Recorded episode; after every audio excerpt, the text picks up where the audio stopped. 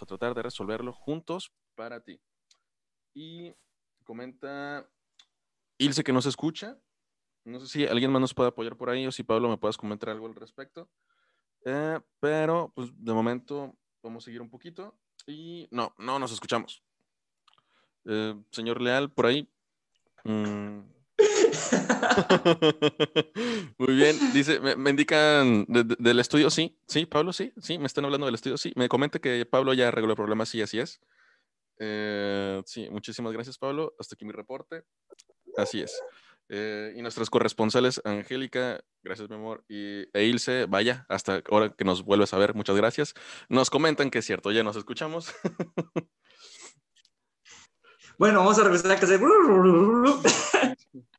Bienvenidos a Marketing 101. Como todos los miércoles, estamos aquí para explicarles cuestiones de marketing de una manera sencilla, ejemplificada y fundamentada. No, no es cierto, no es cierto, no es cierto. Eh, Yo me quedé, ¿qué carajos? Sí, no, no te quedes, no te quedes. Eh, bienvenidos sean todos, bienvenidos sean todos. Muchas gracias por estar aquí, por vernos, por escucharnos. Em, eh, como los comentábamos, este programa está hecho totalmente para ustedes. Si tienen alguna duda, si no le entendieron a su maestro, si van ahí por el mundo sin entender qué es el marketing, cómo funciona, cómo se come y cómo puede ayudarlo, adelante, dejen sus dudas, dejen sus comentarios. Aquí nuestro maestro Michelle se encargará de solucionar sus dudas. Entonces, Michelle, dime de qué vamos a platicar hoy. Bueno, este programa va a estar dividido en dos partes porque más que nada es análisis del ambiente y del consumidor, enfocándonos la primera parte en, en el análisis de ambiente de la mercadotecnia. Y para entender este tema hay que entender o identificar qué es una moda, qué es una tendencia y qué es una megatendencia. Que los confundimos muy seguido. Sí, eh, hemos escuchado muchas veces, es que es moda o es pasajero, todo eso. Y pues hay que entender que la moda eh, es algo breve, que no tiene una significancia económica o política, pues no, no tiene una, un impacto tan fuerte y es predecible. Mientras que la tendencia eh, sí es, es predecible, pero es más duradera. Mientras que la megatendencia, bueno, considera otros cambios, ¿verdad? Cambios sociales, económicos, políticos, tecnológicos, que se generan con lentitud y cada vez se presentan eh, pues con mayor fuerza. Por ejemplo, podemos ver que la megatendencia con el uso del smartphone, smartphone, perdón, o sea, los teléfonos inteligentes, pues ha venido cambiando muchas formas de trabajar y forma de consumir eh, ciertos productos y servicios. Bueno, eh, ¿qué será? Pues hace 10 años, o sea, no, no, teníamos Uber Eats, ni Didi, ni esas aplicaciones. A lo mucho estaba Facebook, YouTube, pero no teníamos otras, eh, como te digo, todos esos, todas esas apps que nos ayudan, pues, a... No teníamos aquí ciertos servicios también. Eh, estaba iTunes en ese tiempo, ¿verdad? que compraba las canciones. Y bueno, la gente que ya pirateaba, pues utilizaba Ares. Ares, sí, cómo no. Eh, mira, comentarte que Lau nos dice que ahí viene, no sé dónde vas, Lau, pero ok, te esperamos. Em, y fíjate, se va a poner muy interesante porque gracias a ti, hoy vamos a descubrir el porqué de que a veces se consume algo más que otro eh, y decimos que es tendencia, pero hay muchas razones detrás de todo eso. O sea, realmente a veces no es porque esté por moda. Y, precisamente lo que vamos a hacer es eso, descubrir cuál es la diferencia, ¿no? O sea, poder ver realmente qué es qué y por qué. Sí, y como siempre les hemos comentado, en la mercadotecnia hay bastantes factores que se involucran y debes eh, dimensionarlos y entenderlos, ¿verdad? Para poder armar tu estrategia de la mejor forma. Y bueno, descifrar las principales fuerzas macroambientales, las más importantes y cómo responder ante ellas es esencial en los negocios. Entonces, eh, si nos enfocamos, digamos, en el ambiente demográfico, pues hay que entender de diferentes variables, ¿verdad? como el crecimiento explosivo de la población. Si ustedes preguntan a sus abuelos, o sea, les va a decir, ¿sabes qué? Hasta aquí llegaba Gómez Palacio, o hasta aquí llegaba Torreón, ya las otras colonias son totalmente nuevas. Porque ha ido evolucionando la ciudad y ha habido ciertas empresas que, le que han fortalecido el crecimiento. Totalmente. de hecho, ¿te acuerdas? Este, justamente el otro día estaba platicando con Angélica. Me acuerdo cuando estaban construyendo cuatro caminos. No, pues ya tiene bastante eso. ¿Qué será? El ¿Fue en el 2006 o 2003 o cuándo? Ni me acuerdo. La... Ni me acuerdo, pero sí, o sea, estaba el pozo enorme de, tierra, ¿no? Sí, pues eh, hay cosas que han ido cambiando totalmente. Oye, plática de ya veteranos. Sí, ya, ya, en mis tiempos.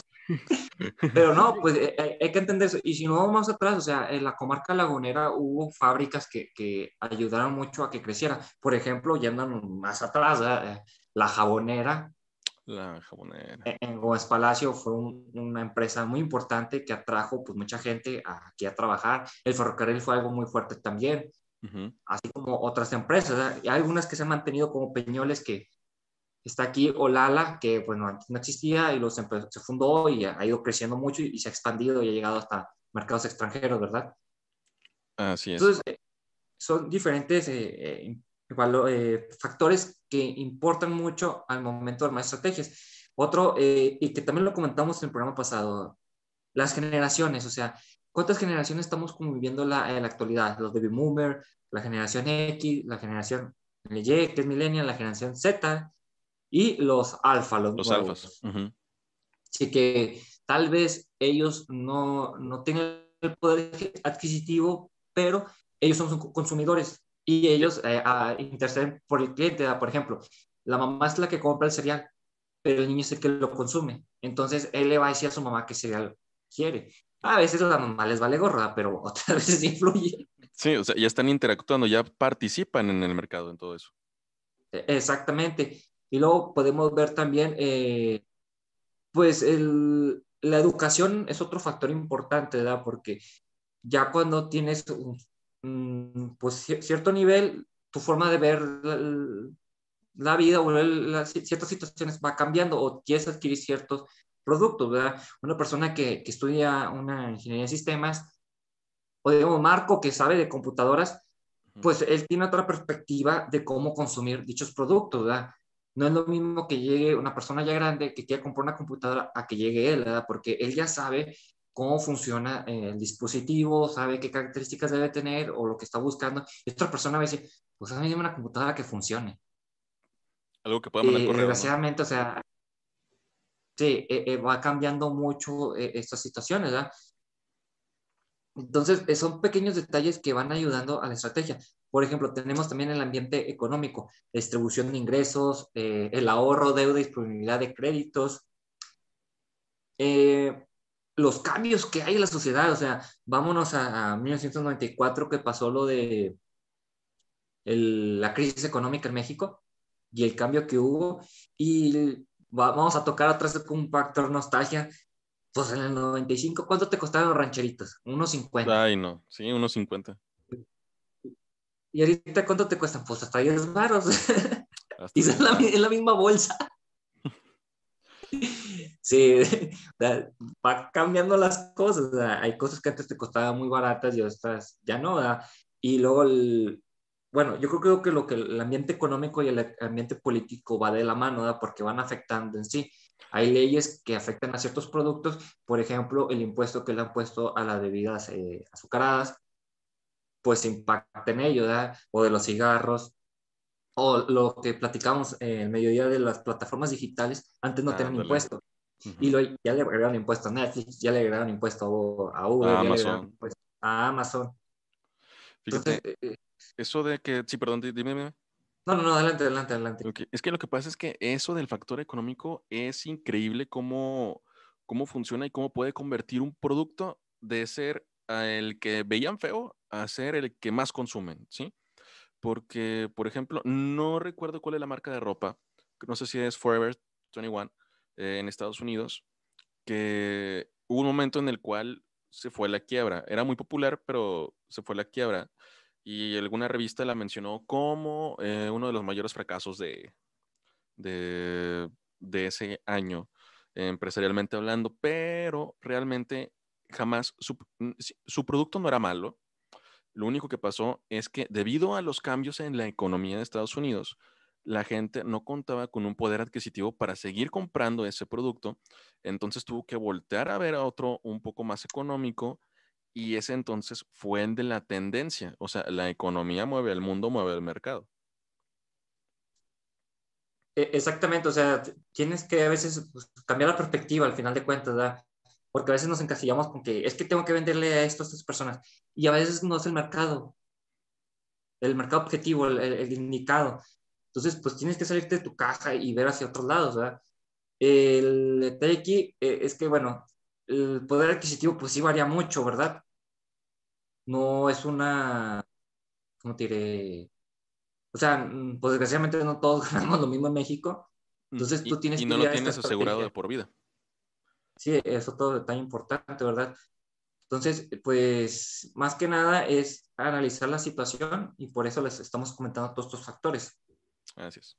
Y uno moderno, o sea, bueno, eh, siempre ha existido, pero ha tomado mucho más relevancia en los últimos años y es bueno eso, ¿verdad? Que es el ambiental. Desgraciadamente las empresas eh, antes les valía un revendo cacahuate estos aspectos, ¿verdad? Pero gracias a Dios, bueno, ya hay leyes y ya, ya está demandando el mercado eso, ¿verdad? Que se estén preocupando por eh, las cuestiones ambientales, ¿verdad? Porque pues antes los restaurantes les valía gorros y los popotes, o sea, dañaron las tortugas o si las bolsas ecológicas, todo eso, ¿verdad? Entonces, pues tienen que buscar eh, estos cambios y adaptarse a lo que está demandando el mercado, ¿verdad? Sí, porque al final de cuentas el mercado siempre está cambiando, entonces tienes que fijarte en sus necesidades. Sí, exactamente.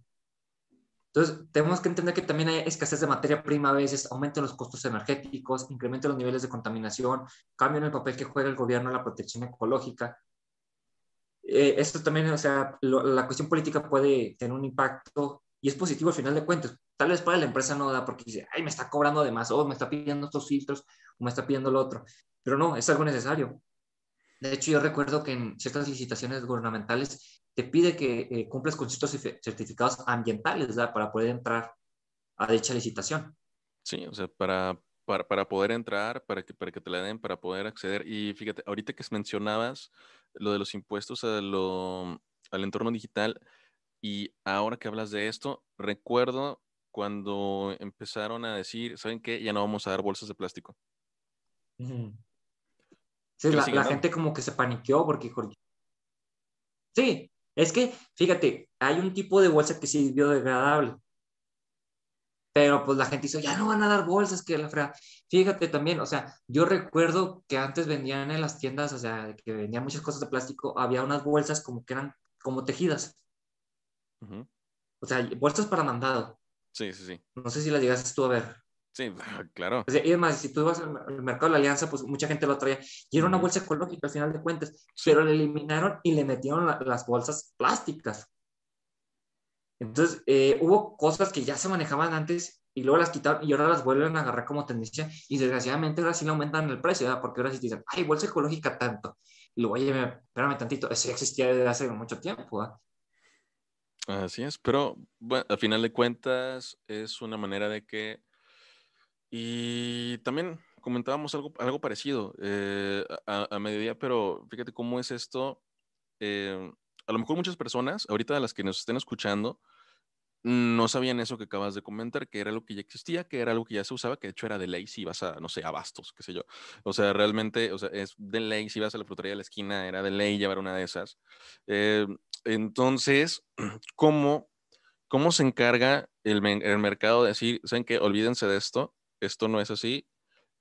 Eh, actuamos conforme a lo que ellos van este, dictando y luego que nos vuelven a decir, ¿sabes qué? No, ahora nos vamos a manejar así, pues nos tenemos que volver a acostumbrar. O sea, es que a veces imponen las tendencias ellos, o sea, eso. saben cómo orientar al mercado a que adquiera ciertos productos o servicios. E, es, algo complicado a veces, ¿verdad? Pero tú puedes educar al cliente. Por ejemplo, tú siendo pues, emprendedor, teniendo tu pequeña tienda, tú dices, ¿sabes que Ya no voy a dar eh, bolsas o te voy a vender la bolsa, la bolsa de plástico. Entonces el cliente, pues al no, no pagar por ello, va a llevar su bolsa y ya no haber problema. Por ejemplo, a mí me gustó mucho una pues, estrategia que está haciendo un carrito de lotes. No me acuerdo si fue aquí o fue en otra localidad, pero eh, eh, ellos aceptaban que llevaras tu vaso. Y hay otra que, que la misma hoja de tamal, perdón, la hoja del elote, bueno, que sigue siendo también la de tamal, en la misma hoja de lote te servía tu, tu esquite. Oye, sí es cierto, sí me acuerdo. Anduvo ahí rodando por las redes sociales, ¿no? Eso, o sea, bueno, yo me acuerdo de haber visto una fotografía, sí. Mira, y ahorita que mencionas eso, ya llegó Marco. Marco, buenas noches, bienvenido. Eh, dice, hablando de escasez, ahí tienen la escasez de tarjetas gráficas. Ay, pero esa es una bronca por... Eh, hay, varias cosas involucradas aquí. Para empezar, la falta de silicio, que, bueno, el silicio es para los chips y para tener las tarjetas gráficas, pero para otros eh, dispositivos electrónicos. Entonces, con la situación de la pandemia, crece la demanda de ciertos dispositivos, o sea, la gente empieza, la gente empieza a adquirir más. Entonces, no hay abasto con eso. Y luego viene la situación de minar para criptomonedas.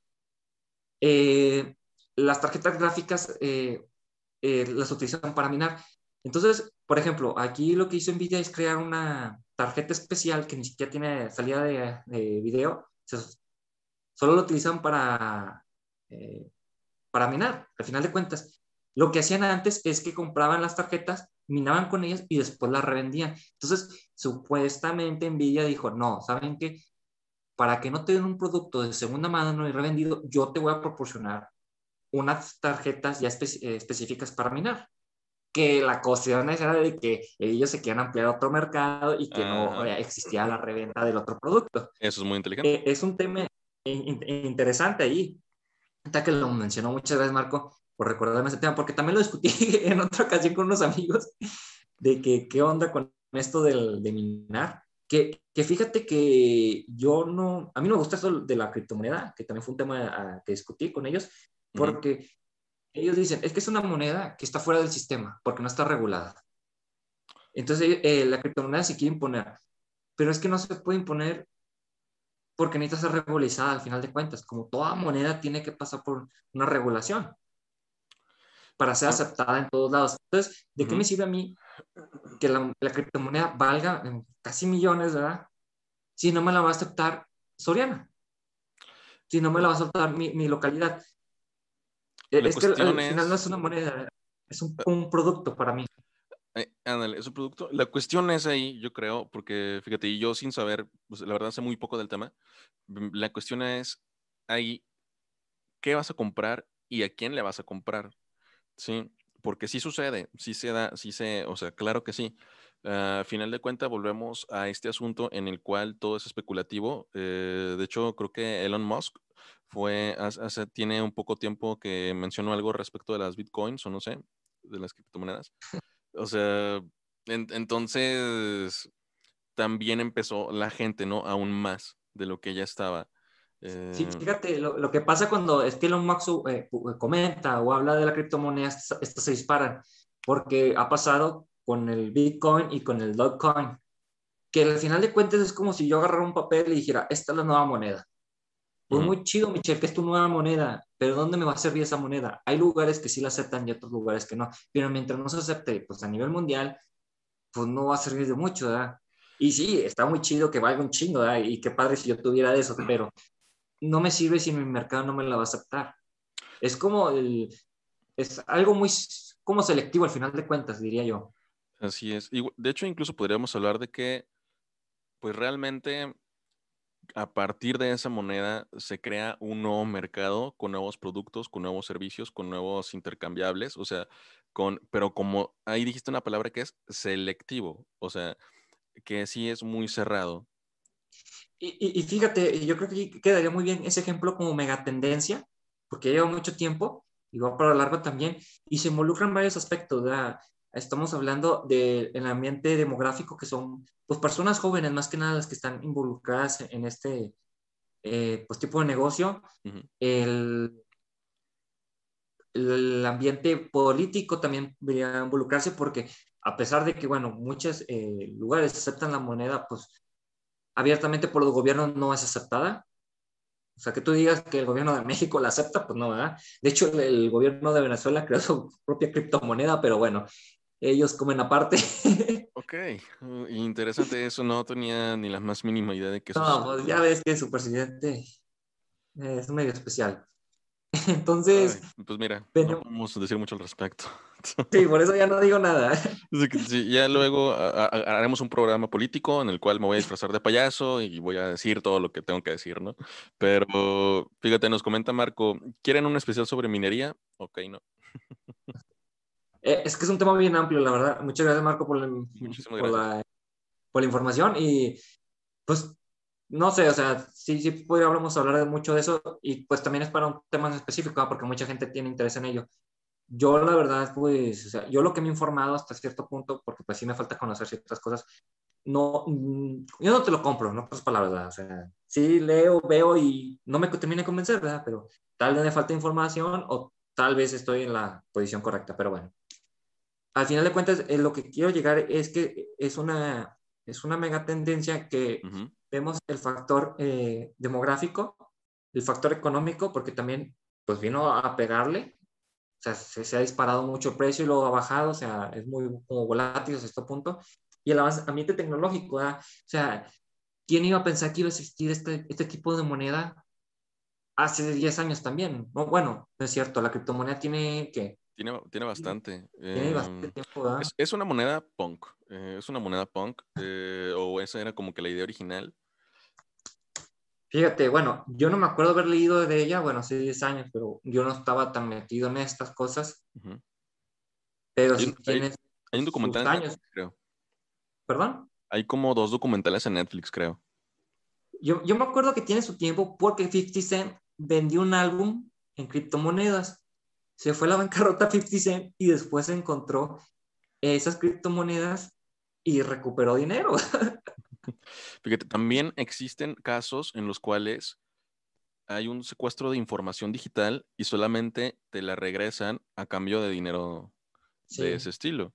Y comenta, bueno, dice, ah, mira, hola Prisma, Prisma, buenas noches. Dice Prisma, ¿algo similar a los monederos electrónicos o nada que ver? Este. No, no, no, no. Eh, eh, eh, mira, el, monedero electrónico es una forma de marketing para mantener la fidelidad del cliente. Porque tú le estás diciendo, tú me compras aquí, en mi tienda, yo te doy beneficios, te doy puntos. A cambio tienes tal. sí, te doy beneficios. Es una forma de mantenerlo cautivo. Pero la criptomoneda no, e, es pues, moneda, dinero digital, podemos decirlo así. Eh, Fíjate, aquí ya tengo, y dice, la primera criptomoneda empezó a operar fue Bitcoin en el 2009. Mm, Entonces no estaba tan perdido. Hace 10 años, bueno, tal vez. Más o menos, más o menos. 11, mejor dicho. Entonces, eh, son cosas que pues uno no menciona, o sea, la verdad no, no esperamos estos cambios, pero hay mercados que la han ido aceptando y otros que la mantienen todavía como a raya, porque sigue esa incertidumbre de que quién lo regula. Si imagínate si el dólar se supone que está regulado hasta cierto punto y todavía vemos problemas con eso. Mm, sí, mm, bastante. Y bueno, agradecerle Marco porque Marco nos comenta fuera de bromas, si quieren les apoyo en lo que pueda, si quieren hacer algún programa al respecto. Y le contestó a Prisma, no tanto así. El Bitcoin es una moneda totalmente independiente, en cambio el monedero electrónico está respaldado por el peso mexicano. Exactamente. Y muchas gracias por la, por, pues, la invitación, Marcos. Ya lo veremos más adelante. Bueno, y aquí siguiendo con la estructura, o sea, el ambiente político que lo hemos mencionado, o sea, hay regulaciones que nos mantienen en control las empresas y hay grupos de intereses, al final de cuentas, ¿verdad? Eh, yo lo he mencionado también que en otras ocasiones, cuando hablamos del comercio exterior, hay regulaciones que ayudan a que no haya eh, dumping, o sea, que ingresen productos de más bajo precio que los que hay en el mercado mexicano. Por ejemplo, eh, hay productos muy baratos en China, ¿verdad? Y si tú los importas aquí a México, para que no le no afecten a los productos mexicanos, hay un impuesto para que se estabilicen. Ok, para poder crear este ecosistema de competencia equitativa. sí, sano, exactamente. O están los famosos cupos. Por ejemplo, el, se requieren, bueno, por darte un número X, 50 toneladas de manzana por la demanda que hay en México. Entonces, el gobierno dice, ¿saben qué? Pueden entrar 5 eh, toneladas sin problema alguno, pero solo van a entrar 5. Entonces, son cupos que se van abriendo para ir facilitando el, el comercio. Ok, eh, prácticamente ahí también estamos hablando de los aranceles. Sí, exactamente. Hay, ah, y, o, ah, digamos, hay tratados que benefician este tipo de situaciones. O hay gente que también se llega como a burlar del, sistema, porque me ha tocado escuchar, digamos, de que, eh, ¿sabes qué? Pues traje este paquete como muestra y está exento de impuestos. Todas las muestras están exentos, pero al final de cuentas no son muestras, son productos que venden. Entonces, ahí sí se burló el sistema. No lo hagan, no es legal. y si los cachan puede haber problemas. Sí, a menos de que tengan un amigo íntimo en Corea del Norte. No, no te creas. Eh, pero hay gente que lo utiliza mucho con Alibaba, ¿no? Sí, que lo, pide como muestra para evitar eso. Pero bueno, yo la verdad no tengo experiencia con Alibaba, tengo experiencia con el comercio exterior, que con las aduanas. Pero bueno, ahí se maneja otro tipo de, mercancía, o sea, contenedores, No, no me, me refiero a... No se vaya a malinterpretar ese comentario, ¿verdad? De otro tipo de mercancías, sino me refiero pues, a contenedores y todo eso. A veces tocaba que, llegaba... Es que ahí ya contigo ya estamos hablando de ligas mayores. Sí, o sea, a mí sí me llegó tocar que llegaba el, avión de HL y sacaban todos los paquetes y, llenaban, y llenaban todo el camioncito y digamos, ah, pues sabes qué, pues le voy a modular el pedimento. Le tocó rojo, se va a la plataforma y abren todos los paquetes. Y yo creo que es, esa vez es que odiaba más el mensajero, bueno, el chofer de, de HL porque si se abren todos los paquetes para checar la mercancía. Pero es parte del procedimiento a final de cuentas. Y otro detalle aquí eh, es el ambiente cultural. Los valores culturales esenciales tienen una gran perspectiva. Toda cultura está conformada por subculturas y los valores culturales secundarios cambian al transcurrir el tiempo. Fíjense que este ambiente cultural es, es algo que afecta a, a nivel, ¿cómo se, se podría decir? Macroambiental, o sea, por encima, eh, pero también afecta al individuo. En el próximo programa voy a hablar de, ya específicamente cómo es la cultura y subcultura de los individuos y cómo afectan el comportamiento del consumidor. Por ejemplo, hay, culturas que han llegado a nuestra sociedad y la hemos ido adaptando. Por ejemplo, pues la cultura del skate no es originaria de aquí, pero sí se llegó a, a tomar. ¿ah? O la cultura de los hippies que viene de Estados Unidos y aquí en México también la adoptan. la cultura del videojuego puede ser otra, que eh, aquí lo hemos a, pues, tomado mucho. O sea, México es de los principales consumidores de videojuegos en Latinoamérica. Si no mal recuerdo. de premios? ¿Perdón? Eh, México también ha ganado premios en, en videojuegos. En eSport, creo que sí. No, ahí te fallaría, pero en cuanto a consumo, sí recuerdo que llegó a estar en segundo lugar eh, eh, creo, que es después de Brasil, o, tal vez ya está superó a Brasil. Porque sí, aquí sí consumió mucho y Microsoft está consciente que el mercado en México es fuerte para ellos. El Xbox es el principal. Entonces, eh, son como nuevas, no son modas al final de cuentas, porque son tendencias, han ido evolucionando y se han ido adaptando al mercado mexicano también. Por ejemplo, yo me acuerdo que en el Super Nintendo pues ningún juego te lo llegaba doblado al español. Te lo chutabas en inglés y estás con tu diccionario ahí a un lado porque no, no sabes ni qué onda. A comparación de, de Europa, que eh, a España sí le llegaban con doblaje. Y a, veces para el perro el doblaje, ¿verdad? Pero eh, eh, aquí en, la, en México no llegaban así. Pero ya después hubo una evolución, ya llegaron los juegos con su doblaje en castellano, tío, primero, y luego ya un doblaje latinoamericano. Ya que detectaron la importancia del mercado. Sí, Gears of War trae un buen doblaje, por ejemplo, ahí. Y ah, me acuerdo que jugué el Uncharted y el Uncharted traía el, españolado. Que decía, ¿qué carajo está pasando aquí? ¿Por qué no le meten al latinoamericano? Que es lo chido, ¿verdad? Porque hay muy buenos eh, dobladores, ¿verdad?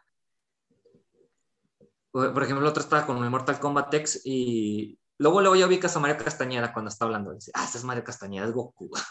Es Goku, es Bruce Willis, es Los Sueños Maravillosos, o sea... E-, exactamente. Y bueno, el... todos estos factores hay que tomar mucha importancia porque involucran nuestro en nuestro negocio. Tú podrás decir, ay, sabes que yo no soy una gran empresa y a mí no me afectan tanto, pero no. En verdad te afectan siendo una pequeña empresa porque vamos a repasar estos para ya ir finalizando. En el aspecto eh, demográfico, tú tienes que entender cuál va a ser el crecimiento que va a haber la población. Por ejemplo, es una colonia nueva y tú pones una tiendita. Tú vas a saber que más gente va a llegar ahí y te va a ir consumiendo la tiendita, y tú tienes que tal vez que diversificar tu producto. Tú dices, ¿sabes qué? Pues ahorita, pues nomás vendo lo esencial, después le meto un refrigerador y ya vendo refrescos. O sabes qué? Consigo la licencia de alcoholes y ya vendo chévere. Sabes que eventualmente va a ir evolucionando. Eh, sí, exactamente. Te tienes que ir adaptando, pues, al crecimiento que hay. Por ejemplo, hay muchos niños, pues venden ciertos productos para ellos. Sabes que hay muchos adultos, vendes más chévere. Eh, o, vas cambiando, tienes que ver esos detalles, ¿verdad? Y bueno, el, ambiente económico, tú sabes que, es, digamos, es una colonia, pues, eh, nice, o sea, pues, eh, pues gente de mucho dinero, una cerrada, pues, o sea, aquí puedes incrementar los precios o venderle ciertos productos, ¿verdad? Por ejemplo, casi siempre, el, si tú sabes que es una colonia de trabajadores que trabaja mamá y papá, puedes poner una cocina económica porque sabes que no va a haber tiempo para, para que cocinen ellos y tú vendes pues estos productos a un buen precio, accesibles, para que ellos ya no tengan ese problema. Así es, y bueno, mira, nada más comentarte rápidamente que ya llegó Edgar, dice presente, y perdón por llegar tarde. Marco Rosas dice en World, en World y Warcraft sale Lalo Garza. Y pues ya se están, ya traen su cotorreo Prisma y Edgar. ¿Quién trae su cotorreo? Edgar y Prisma. Ah, ok. ya no les voy a decir nada, pero bueno. Nunca les digo nada, de hecho. de hecho. Eh, comentar también eso, que tú tienes que entender que si es necesario, por ejemplo, tú vas a vender ropa o vender ciertos eh, aparatos electrónicos, por así decirlo. Tienes que entender que tal vez la gente no tiene el poder adquisitivo para pagarte todo de golpe, entonces tienes que establecer pues ciertos sistemas de crédito y ver ciertas formas de cómo, le vas a brindar ese crédito. ¿verdad? Eso pasa mucho en, en, en, ciertos lugares, digamos, donde no hay un Coppel, porque Coppel ya tiene su infraestructura y su sistema de, de cobro y deuda. Sí, o sea, es una escuela de, de crédito. Sí, entonces, eh, eh, en estos lugares donde todavía no está Coppel, pues tú tienes, tienes que ingeniar un poquito más, ¿verdad? Porque estos ya son un monstruo. Esto ya traen doctorado en crédito cobranza, ¿verdad? Sí. Entonces, pues está difícil ponerse las patadas con ellos, ¿verdad? Y luego ambientes naturales, o sea, tú tienes que ver cómo brindarle a tus clientes eh, esa preocupación también que tú tienes por el ambiente, ¿verdad? porque mucha gente ya, nos interesa más eso de productos ecológicos, porque pues nos estamos acabando el mundo, ¿qué va a haber en el futuro? Así es. ¿Dónde jugarán los niños? Mana. Exactamente. Qué bueno que no dijiste mejor el de Molotov, ¿verdad? No, no, no, no, no, no. Bueno, hay uno de no está. Hay una. Eh, ¿Censurado? Es de Natalia eh, o de Jimena, pero ella sacó un nuevo álbum, oye, oye, ya estoy en todo, ¿no? En hace un año, creo, o dos años, que se llama ¿Dónde bailarán las niñas? Ah, ok, ok, no. no, como no sé, es artista no sabré decirte, pero es importante ver, ver, a futuro, al final de cuentas. Así es. Porque desgraciadamente también ahorita eh, eh, lo que ya no es aceptado por la sociedad, sociedad ya es discriminado y, hasta a veces está manejado con odio, ¿verdad? Lo hemos visto con ciertas situaciones de que, tocando temas actuales, ¿verdad? Pepe Lepú es una caricatura muy vieja, es un personaje pues que acosaba una gatita. Mm. Suena feo la palabra acoso, ¿verdad? Es una persona, es que, es que, muchas, se llama otro. Es que, es que hay muchas palabras que suenan muy agresivas, pero por ejemplo, eh, es la importancia y el significado que nosotros le damos, porque ahorita dijiste una palabra que es discriminar mayormente se utiliza para simbolizar algo que, no está bien, pero si somos técnicos, discriminar es un término matemático en el cual apartas un, algún número para poder llegar a un resultado. O sea, realmente, originalmente, eh, no es algo malo, pero evoluciona en lo que la sociedad le da el significado. E-, exactamente.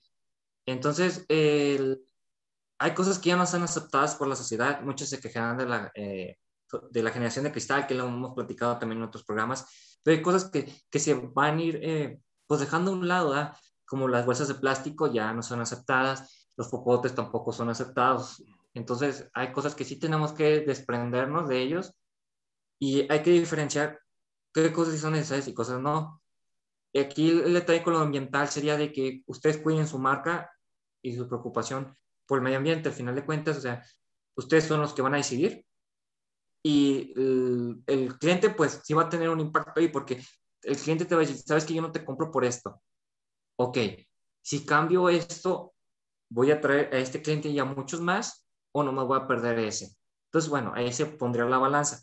El detalle aquí, como les digo, es cuidar el negocio y cuidar el ambiente, que es muy importante. Así es. Y es importante recalcar ahí en cuanto a lo de la generación de cristal y demás, que eh, pues realmente hay que saber distinguir entre una, eh, bueno, es que como se me ocurre para decirlo, es entre lo inteligente y lo absurdo, porque hay cosas que sí vale la pena y es necesario visibilizar y hay otras cosas que realmente nada más es por nada más. Una cosa es que se, volvemos al tema del principio, una cosa que va a ser megatendencia y el otro que va a ser moda.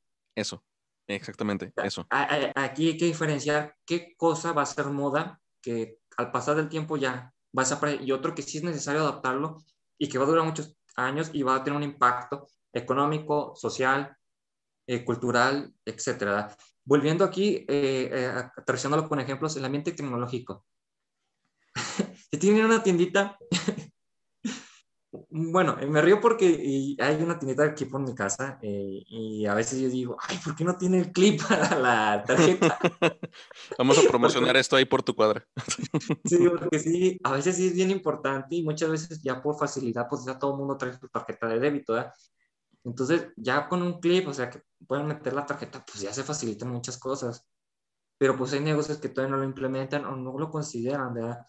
Porque dicen, es que me cobran comisión, no tengo este problema, pero hay, maneras de buscarlo, ¿verdad? Y ese tipo de innovaciones ayuda mucho. Lo hemos visto también eh, con la situación de, la, de, la, pandemia, de que restaurantes emigraron a plataformas digitales y brindaban ahí su servicio, ¿verdad?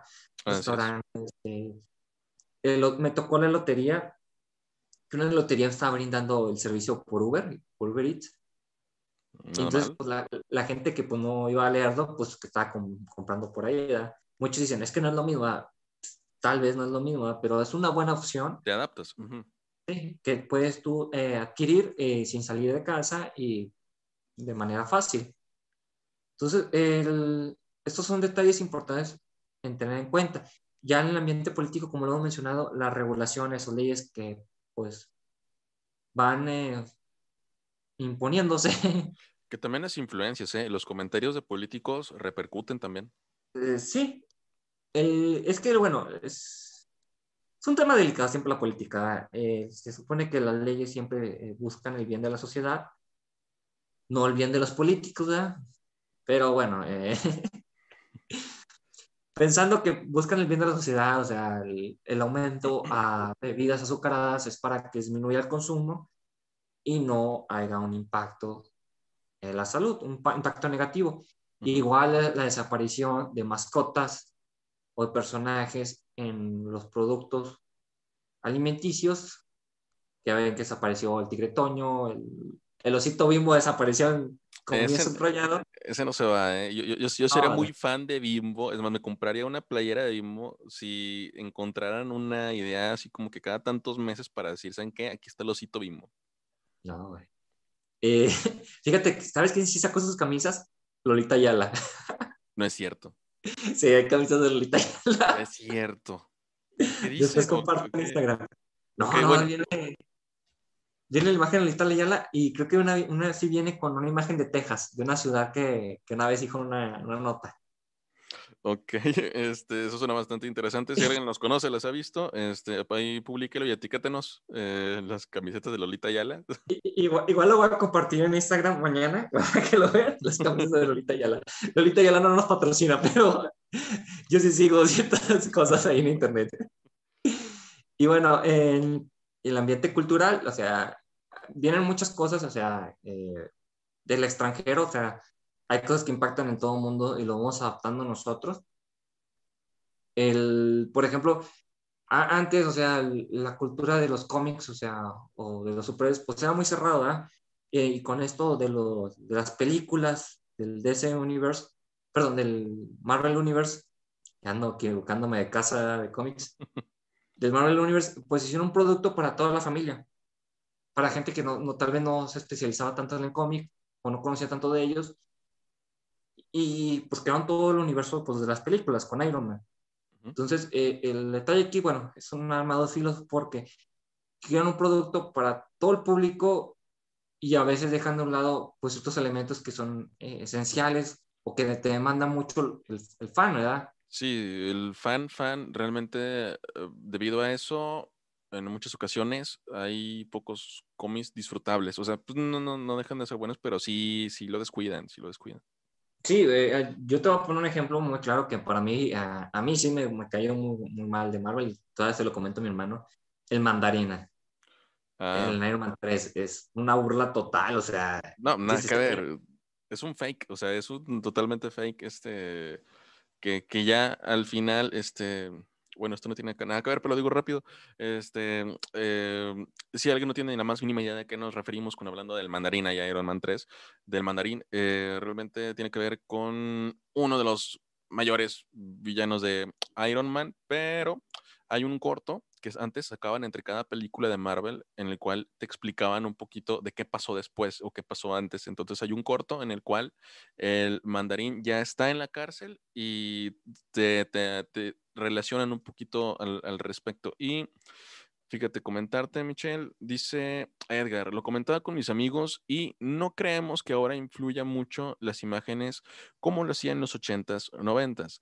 Creo que ahorita nadie se influencia por eso. Y creo que si todos les lloramos a los personajes, pues fue un ratillo y para publicar en Facebook. Y te pregunta Marco, Michelle, mm.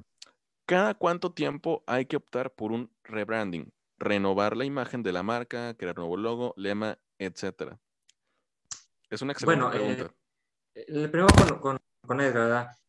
El factor nostalgia aquí fue el que más nos pegó a nosotros por esas eh, mascotas que eliminaron, por, como lo comentamos también en un programa, al niño que consumía el gansito ahorita no le importa si está el gansito o no. A nosotros, a nuestra generación, es, la que le importa porque es la que lo vio en, antes. Es, es, como la otra también comentaba de que, oigan, ¿se acuerdan de las Drakis? Lo cual es Drakis, o sea, los chetos colmillitos. Antes eran las Drakis y tenía un, vampirito en la portada. básicamente eso, básicamente eso que estoy diciendo es lo que comentábamos hace un momento de la tienda que llega a un mercado que va, a expandir, no a una colonia que va a expandir tengo problemas con tu audio. No te escuché. A ver, habla. A ver, hablo. Es que se oye con, como de muy lejos, pero no sé qué pasó. Ok. Eh, Ahí te escuchas bien, ya, ya, ya. Muy bien, eh, gracias. Eh, prácticamente es como la, la tiendita que se está colocando en una colonia que se va a expandir. Yo creo que son las grandes empresas creando los cimientos para influir en el nuevo mercado que va a existir, porque al final del día nosotros vamos a seguir siendo consumidores, pero el mundo está cambiando y las generaciones vienen con otro, oye, qué, me vi, pero con otro chip. Entonces, es como que, ok, sí, estoy manteniendo ciertos productos, pero al final de cuentas estoy montando las bases para las nuevas generaciones que vienen con otra mentalidad. Exactamente. Ya, tienes que pues, evolucionar, pensar que viene otra generación. Y aquí bien enlazado con la pregunta de Marco, que dice, ¿cuándo es necesario pues, hacer el rebranding, o sea, hacer el cambio de marca? Eh, aquí hay que estar atento a lo que te dice tu mercado, cómo te identifica, cuál es tu esencia. Eh, hay veces que cambian la marca o cambian la fórmula y a la gente no le gusta. Lo vimos con Coca-Cola, con New Coke de los 80. La gente lo rechazó totalmente. Dicen que fue la peor estrategia y siendo Coca-Cola los maestros, los doctores en el marketing fallaron en esa ocasión. Cambiaron la fórmula, el sabor y cambiaron la imagen. Ponle que no los colores, ¿verdad? pero sí decía New Coke y la gente lo rechazó. Entonces, aquí fue como, como una estrategia mal planteada y vendría a mi mente otra otro rediseño que hay en la actualidad, Burger King. Burger King regresó al viejo concepto que tenía. O sea, en vez de tener vintage, ¿no? Sí, ándale, es lo que iba a decir. En vez de tener una imagen moderna, ahora es vintage. Entonces es un poquito más, eh, pues, seria, pero la gente lo ha aceptado. Entonces tú tienes que estar consciente de que eh, mi marca está dando clic con el mercado, les gusta el diseño porque, eh, como siempre, nos enamoramos, enamoramos mucho de lo que nosotros hacemos, porque un negocio siempre es nuestro bebé. Yo ni tengo edad, pero es el ejemplo que Pero pues uno lo quiere con cariño, ¿eh? entonces dices, pues es que es mi creación, es lo mío, a mí me gusta eh, lo que me apasiona. Pero, ¿qué es lo que quiere el mercado? ¿Qué es lo que dice el mercado? Al mercado le parece ofensivo, lo acepta, ya lo relaciona. Entonces tú dices, ¿sabes qué? Pues no me está funcionando, voy a, a reformular.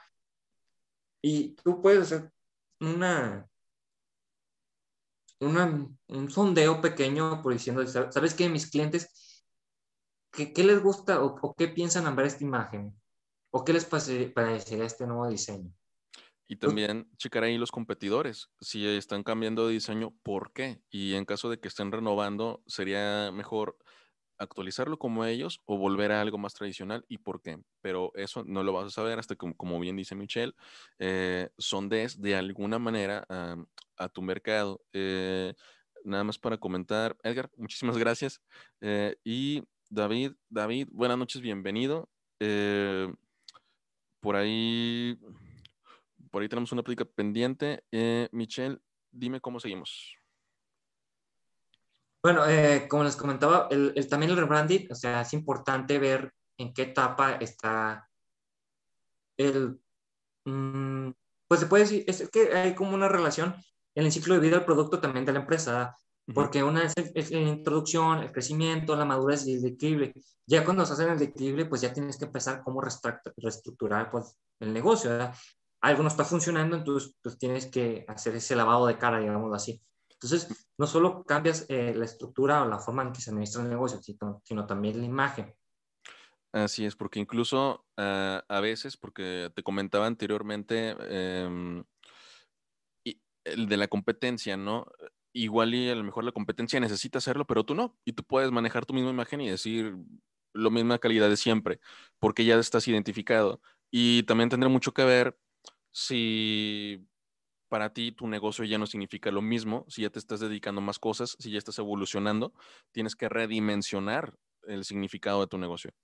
Aquí tienes que ver tanto como el cliente como contigo mismo si te sientes identificado con la marca que creaste. Si ya sientes que ya no es el concepto que tú, con el que tú empezaste, ya es el momento de cambiar. No te podré eh, decir eh, una fecha, pero sí es importante que lo monitorees eh, cada determinado tiempo. Lleva cinco años, ahí puedes hacer pues una investigación de ver qué les parece a la gente, cómo está posicionada la marca y todo eso. Y luego viene otro detalle. Si tú te expandes pues, a un mercado extranjero, ahí sí tienes que ver si tu diseño no tiene un impacto negativo en otra cultura o cómo lo aceptarían, ¿verdad? Porque hay cosas que no te van a aceptar. Te doy un ejemplo muy sencillo, la, la evástica, la cosa que utilizaban los nazis, pues no lo vas a utilizar, mm, a pesar de que el símbolo es parecido a, o casi similar a uno que utilizan los budistas. Así es, y también es muy similar a no sé qué símbolo de una diosa de no sé dónde, o sea, eh, volvemos a lo mismo, dependiendo de la cultura. Sí, eh, desgraciadamente escucha mucho la palabra depende, depende, y tú dices, pues depende. Es palabra mágica, sí. Pero volvemos a, a, lo, a lo, esencial, a lo, lo, que siempre venimos diciendo, tú tienes que analizar todos los, bueno, no todos los factores, bueno, diversos factores. Hay factores indispensables. Sí. Lo, lo, mejor sería analizar todos, pero está muy canijo, pero eh, analiza los factores que son el pilar de tu negocio y a partir de ahí ya toma la decisión de hacer el cambio, ¿no? Fíjate, una pregunta también muy buena que nos hace Marco. Dice, ¿se vale aplicar mucho rebranding cuando la empresa recién inicia? El, no, no, bueno, yo, no te lo recomendaría. ¿Por qué? Porque estás empezando la, la empresa y apenas estás introduciendo al mercado. Entonces, la poca gente que te va reconociendo, te va identificando y todo es un cambio, va a batallar para volver a identificarte. Fíjate, ahí eh, yo, yo se lo concedería eh, por, un escenario en específico y sería en el cual eh, la empresa no ha tenido mucho impacto o no ha funcionado o apenas llevas este, incursionando muy poquito. Entonces, eh, yo diría que aún tienes oportunidad de, ok, vamos a reinventarnos, pero, o sea, si realmente no has tenido un impacto, si realmente no, has, no se ha generado algo importante, si realmente, yo creo, ah, ah, con eso sería la manera en la cual yo consideraría, ok, este, a lo mejor este no es el mensaje que queríamos dar o no es la imagen que nos representa totalmente. O sea, ahí, ahí sí te diría que, que podría aplicarse y en todo caso de que tuvieras, no sé, unos cinco clientes, por decir algo, sería tener eh, una atención con ellos, porque algo que mencionaba muy bien Michelle es, sería difícil que te vuelvan a identificar, entonces tienes que darles esa noticia de que, hola, soy tal y estoy renovando mi imagen para ti, porque ahora somos así y así y así, y eh, puedes seguir contando con nosotros. Eh, exacto, porque digamos, si, tú, si tú haces rebranding, o sea, varias veces, o sea, imagínate en un año lo hiciste tres veces, pues si sacas de onda muchas cosas, pero digamos, como dice Carlos, tú empiezas con, con un diseño y a la mitad del año dices, sabes que esto no me funciona, esto no es lo que quiere la gente, esto ya no me identifica, haces el cambio, pero mantienes el contacto ya con tus clientes que ya tienes de base, a tus clientes estrella. Y entonces ya empieza a hacer el cambio. Mm, lo que a mí me preocuparía es que, como te digo, o sea, hagas de, golpe tres veces el cambio y ni siquiera avises, pues no, no es recomendable eso. Sí, no, eso es muy puntual, o sea, no, no puedes jugar mucho con la imagen de tu negocio. No, y, y lo que menos queremos es generar confusión. Si de por sí el cliente ya está confundido, confundirlo más, pues no. Y, y menciona Edgar, como yo, como yo, cuando cambié el nombre de mis redes, porque no me decidía. También, así es. Y ya le pasó a Edgar, ya, sabe lo que me hablamos. Es que sí, pues pasan muchas cosas, ¿verdad? Porque sí es difícil, o sea, no, no decimos que, que, es algo fácil, pero bueno, para eso estamos nosotros aquí, para apoyarles, brindarles las herramientas y eh, responder todas sus dudas, ¿verdad? Porque el, mundo de los negocios eh, no, no, no digamos que es muy difícil, pero tampoco eh, es muy fácil. Ah, hay un término medio. El punto es que no, es que no duerme, o sea, siempre está en constante movimiento. Sí, entonces aquí lo importante es que tú tengas ciertas herramientas y las sepas utilizar para así eh, armar tu mejor estrategia y minimizar riesgo, que es lo que siempre venimos repitiendo en los programas. Así es. Y bueno, ya para cerrar eh, este episodio de hoy, lo que vimos en esta ocasión fue el análisis del ambiente de la mercadotecnia. Aquí empezamos hablando de que hay moda, eh, tendencia y megatendencia, siendo la moda pues la más predecible y más breve. Y luego sigue la tendencia que pues, eh, pues más duradera y la megatendencia que ya tiene un impacto mucho más fuerte pues en cambios sociales, económicos, políticos, tecnológicos y en un periodo mucho más amplio. Y bueno, en cuanto a los principales factores, hablamos del ambiente demográfico, hablamos del ambiente económico, ambiental, que bueno, que es también el natural, hablamos del tecnológico, del aquí, eh, político y del cultural. Y bueno, el próximo programa, para darles un poquito de adelanto, ya nos estaremos enfocando en el análisis del consumidor, de la conducta del comprador. Ya estaremos viendo al individuo en sí y cómo afectan ciertos elementos en su toma de decisiones. Igual, no sé si tengan alguna eh, duda, comentario o pregunta para cerrar. Excelente. Muchas gracias, Michelle. En lo que les recordamos, eh, por qué se hace todo esto y lo que estamos haciendo, pues eh, pueden dejar ahí sus comentarios, sus dudas y también pueden mandar mensajes directos, ya sea al número de WhatsApp de Impulsores o a aquí por inbox. Y también recordarles que, pues Michelle mañana va a publicar camisetas de Lolita Yala, al parecer. Sí, les dejo la imagen en Instagram para que chequen esas camisas. Ya si le quieren comprar, bueno, ya, ya esa parte. No, es más, hay una foto, estoy seguro, que sale hasta Lolita Yala con una camisa de ella. No puedo esperar para ver eso.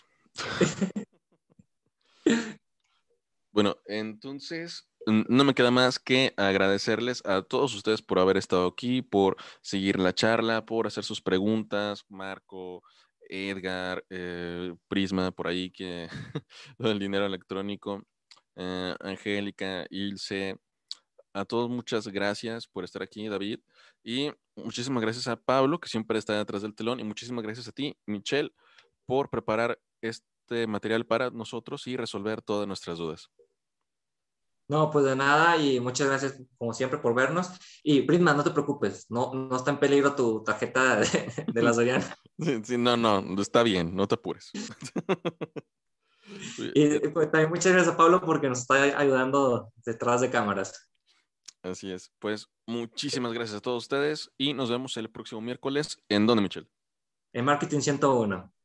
Venga. Que pasen buenas noches, hasta luego.